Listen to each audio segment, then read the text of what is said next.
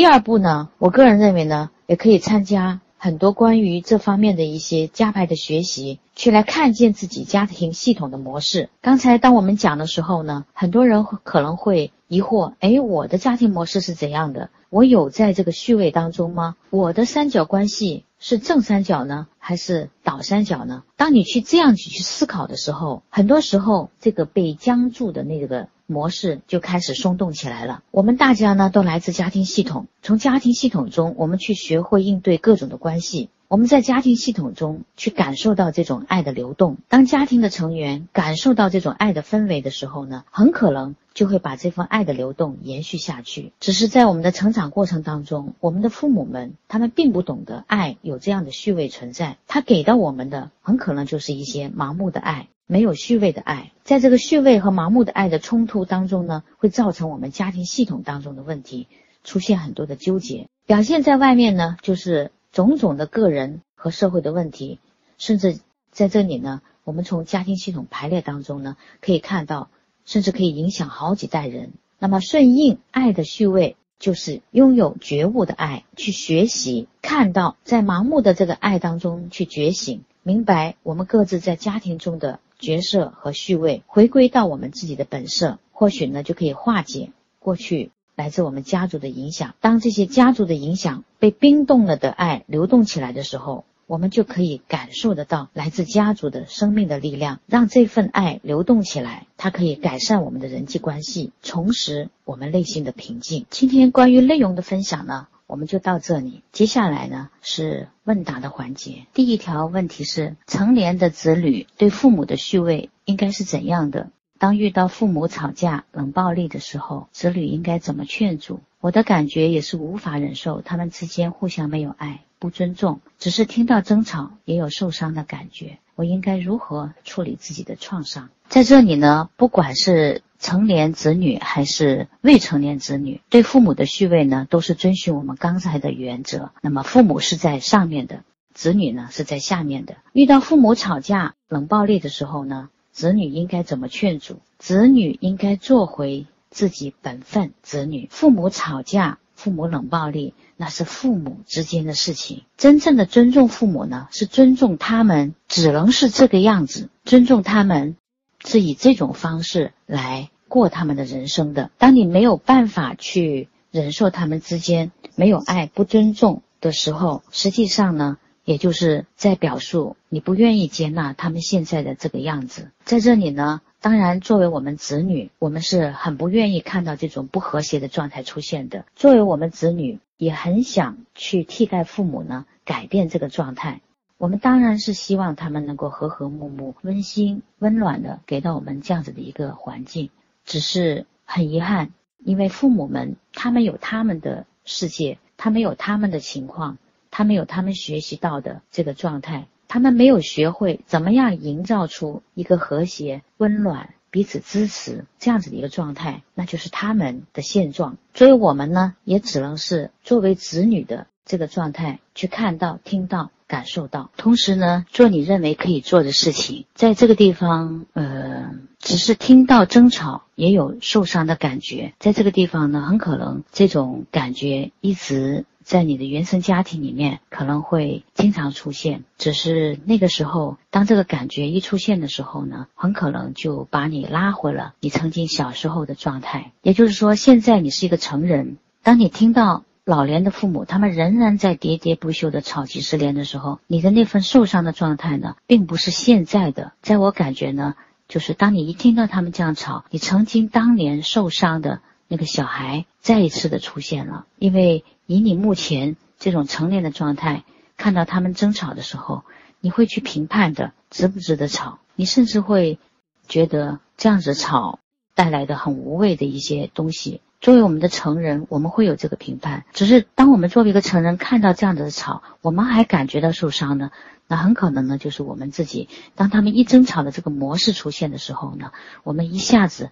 就调回了我们曾经孩童的时候，我们的那种无力感，我们曾经面对这种吵架，一点没有办法去改变这个现状的那种无力感，和当时曾经受到的那种伤害，这种感觉会出来。应该怎样去处理自己的创伤呢？呃，这是一个比较大的题目。在处理自己的创伤的这个状态下呢，我觉得有很多种方式。如果这种创伤你认为已经影响到你的生活状态，那么可以去一对一的找心理咨询师进行处理这个创伤的这个疗愈。如果这个创伤你觉得只是一般的这个呃状态，在特定的情况下才出现，你也可以多去看一些关于。这方面的一些书籍，或者是呃多的多点和朋友谈谈你的一些内在的感受，甚至是参加一些学习班、一些课程，去看到自己受伤的那个部分，有很多很多的办法，只是看你怎么样去面对你认为的这个创伤。在这里呢，我还想说一点，就当你把这个状态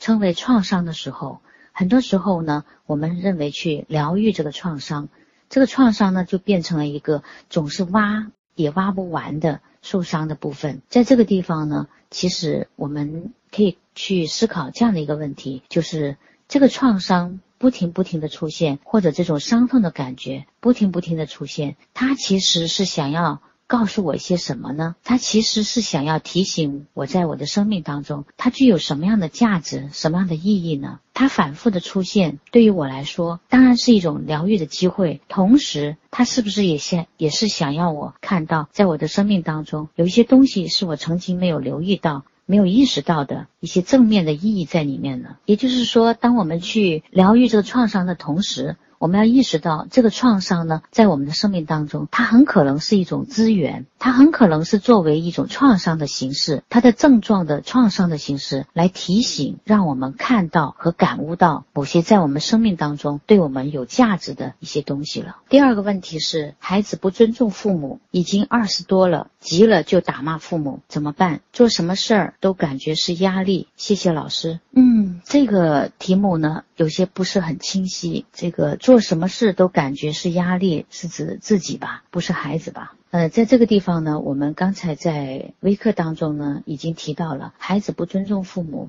已经二十多了，急了就打骂父母。很明显的，这个孩子呢，在家庭序位里面呢，是整个是错位了的，在家庭系统当中，动不动就打骂父母，急了就打骂父母。不尊重，那么在这个地方很明显的呢，他会认为他是自自己是大的，父母是小的。那么很多的家庭呢，会出现这个，就是刚才我们说的那个能量等级错位了。在这个三角关系里面，能量错位的话呢，孩子呈现出来的就是高能量状态。他认为他是比父母要大的，他具有可以指挥和控制父母的能力。在这个地方呢，呃，我们说要做的呢，就是作为我们父母在二十多年的教养当中，把孩子培养成了这样的一个状态。作为我们父母现在承受的呢，应该就是我们说的承担的这个后果，就是这个了。现在该怎么办呢？我想说的就是，当我们培养了孩子这样子的一个状态出来以后，当我们培养了孩子这样状态出来以后，我们只是去指责孩子，他是不尊重父母的，这个是没什么意义的。也就是说，孩子他现在用这种高能量状态来对父母，很可能已经在他的这个生命当中呈现出来的。就是那种压抑不住的一种分裂，他的这种愤怒呢，就是他本来是孩子，应该做孩子要做的事情，只是莫名其妙的被别人推到了比父母还高的位置。在这个时候，他的内在呢是分裂的，他其实是有一个内在的良知呢，是不允许自己这样去做的。作为父母来说，我们已经培养了孩子，形成了这样子的状态，现在我们又指责他。不尊重父母，那这个呢？呃，就是我们看到的那个很困惑、很矛盾的状态。那首先，这个父母呢，我想，呃，你要回去思考的一个问题呢，就是你想要什么？在你的家庭当中，你跟你父母之间的模式是怎样的？你现在的这个家庭模式，孩子的这种超越你们夫妻之间的这种能量的这个状态，他给到你什么？他带给你们的是什么？因为他一定是有益处在这个地方，他才会不停不停的演绎下去的，循环下去的。所以作为父母来说，首先要慢慢的把这个三角关系拿回来，你们是在上面的，孩子是在下面的。当然，我这样说的时候不是那么轻易的说拿就拿得回来的，因为你们已经培养了他二十年。那么在这个时候呢，要慢慢慢慢的让孩子知道谁是家长，谁是这个家庭序位当中的先来者。这个不是一个简单的一个说到就做得到的过程。那么最关键的，你要作为父母要看到，在这样子的关系当中，他带给你们家庭的益处是什么？这个益处如果找到的话。很可能通过其他的方式，孩子拿到了这个益处，他就不以这种方式表现出来了。好，这个题目呢比较长。老师你好，我现在的父母是养父母，亲生父母是现在的姑父姑母。他们为了继续生男孩，把我送给了现在的家。从小没有跟亲父母有太多的接触，养父母因农活忙也很忽略我，所以现在我跟他们都没有亲近感。在外地生活，回家少，也不想家，电话也是十几天一次。亲生父母几乎没有电话过，他们有时会打过来，但我只是敷衍聊几句。但我知道，他们其实对我的生命有很大的影响，比如我无法信任和亲近别人，特别是长辈或权威者。像我这样复杂的关系和情况，该怎样让爱归位呢？在这个问题当中呢，要从两个部分来看。首先呢。呃，以你现在的这个状态呢，我感觉到的就是你对两边的父母你都不满意。你认为在跟他们这样子的相处当中，导致了你无法信任和亲近别人，特别是对长辈或者权威权威者。在这个地方，不知道你有没有意识到，在这里，你如果要让爱爱归位的话，那么在这个地方。来自于两个家庭的爱在哪里呢？你找到了这个爱，找到了这个缺失的爱，找到了这个错位的爱，那么你就会可以让这个爱归位。在我看来呢，在我看来呢，作为你的养父母和你的亲生父母，他们都是这个亲人的关系，在这个地方你无法信任和亲近别人，很可能是。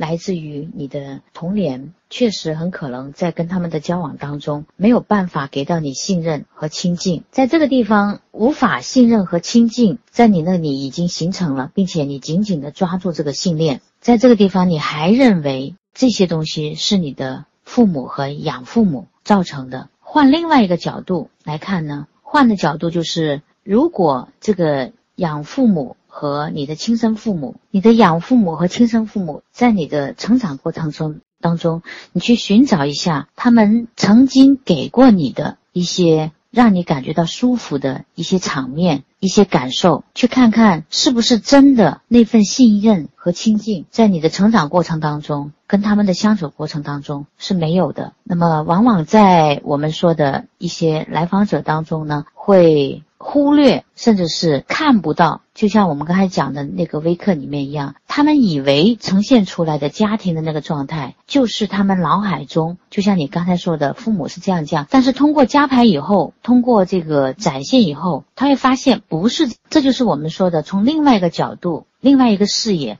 来看看。我们头脑知道的那个真实的情况是怎么样的？这是一个部分。另外一个部分呢，呃，很多时候呢，有很多的被寄养的，就是领养的，或者是这个这个有第二个家庭这样子的一个关系的当中，这这样的孩子呢，往往会认为自己很可怜。大部分呢，也有一些觉得很幸福的。那么，大部分被领养寄养的这些孩子呢，他们会觉得被自己的亲生父母给抛弃了。从另外一个角度呢，要看到这个家庭系统当中那个能量是一个很好玩的东西。就是我在这个家庭系统当中，我学到的是这个东西；在另在另外一个家庭系统当中呢，其实我学到的是另外一个东西。那么在这里呢，呃，很多被寄养的、领养的孩子呢，在这样的一个过程当中，在疗愈伤痛的这个过程当中呢，都会发现一个这样的事实，就是原来他承继了。两个家庭的能量，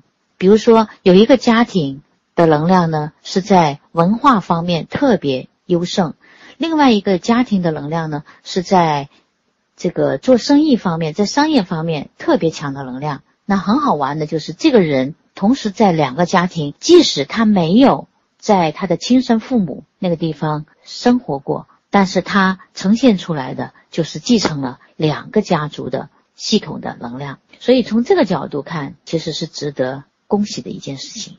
那最关键的一点就是，当你真正的在和你的父母、亲生父母和寄养父母之间，你去看到了有爱的存在，然后这个爱呢就开始流动了。同时呢，我建议你，这里说建议有点多了，但是我还是建议你去，如果有可能的话，以你的舒服的方式去跟亲生父母。做更多的连接，在亲生父母那里去获取更多的来自于他们给到你的一些能量，你会发现来自你亲生家庭的那个力量给到你会面对外面会多很多的支持的力度。在这里呢，我们回答最后一个问题了：儿子快高考了，一到考场就紧张，我不知该如何帮他。这个是我最拿手的问题。就是对紧张情绪的处理，在这个地方呢，其实我不知道这是父亲还是母亲写的。首先呢，我想说的就是，谁一到考场不紧张呢？特别是高考，一到考场呢，基本上啊，大部分的人都会紧张的，这是一个很正常的现象。呃，要看的呢是。你说不知道如何帮他，如果他一到考场就紧张，是正常的现象，在他也觉得正常的，你觉得需要帮他吗？在这点呢，我读到的呢，并不是他的紧张，我觉得是你的紧张，也就是你知道儿子要高考了，你知道他到考场就紧张。我觉得你紧张的想要去帮他。那么作为孩子参加高考到考考试的时候，到考场紧张，这是很正常的。我们说在面临考试的时候，部分的紧张呢是会让我们更加的具有那种应急的状态。嗯，在这个地方呢，可能你要看的呢就是你的这种紧张。你的焦虑很可能呢会带给孩子更多的紧张，就像曾经我们在一次分享会上，有一个家长说，呃，当他的孩子去考试的时候，我就总是会问孩子，当你紧张的时候，当你紧张的时候，你就做个深呼吸。这孩子很莫名其妙的看着他说，我没有紧张啊。我为什么要紧张？又或者真的这个孩子本来就不紧张，但是他一到考场的时候，想起来你教他的，当你一紧张的时候呼吸，他很可能就变得紧张了。所以在这个时候呢，呃，作为家长呢，我觉得这个时候呢，更加不应该制造这种紧张和这种焦虑的情绪给到孩子。最关键的呢，就是你自己要放松下来，然后当孩子如果他提出。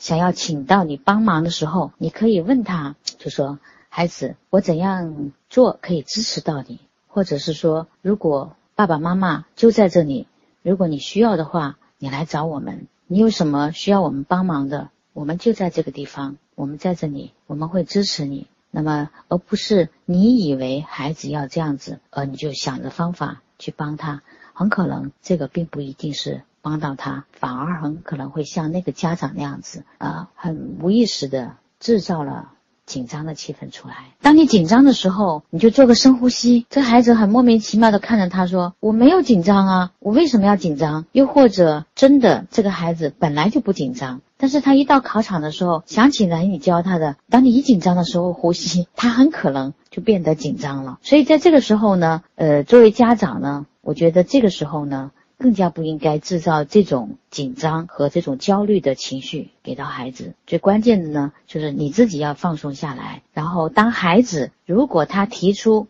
想要请到你帮忙的时候，你可以问他，就说：“孩子，我怎样做可以支持到你？或者是说，如果爸爸妈妈就在这里，如果你需要的话。”你来找我们。好，今天我们的分享就到这里，感谢大家的收听。如果想重听这次分享的全部内容呢，可以在新乐土吴志红的微信公众账号中找到。谢谢大家。你有什么需要我们帮忙的，我们就在这个地方，我们在这里，我们会支持你。那么，而不是你以为孩子要这样子，而你就想着方法去帮他，很可能这个并不一定是帮到他，反而很可能会像那个家长那样子啊。很无意识的制造了紧张的气氛出来。好，今天我们的分享就到这里，感谢大家的收听。如果想重听这次分享的全部内容呢，可以在新乐土吴志宏的微信公众账号中找到。谢谢大家。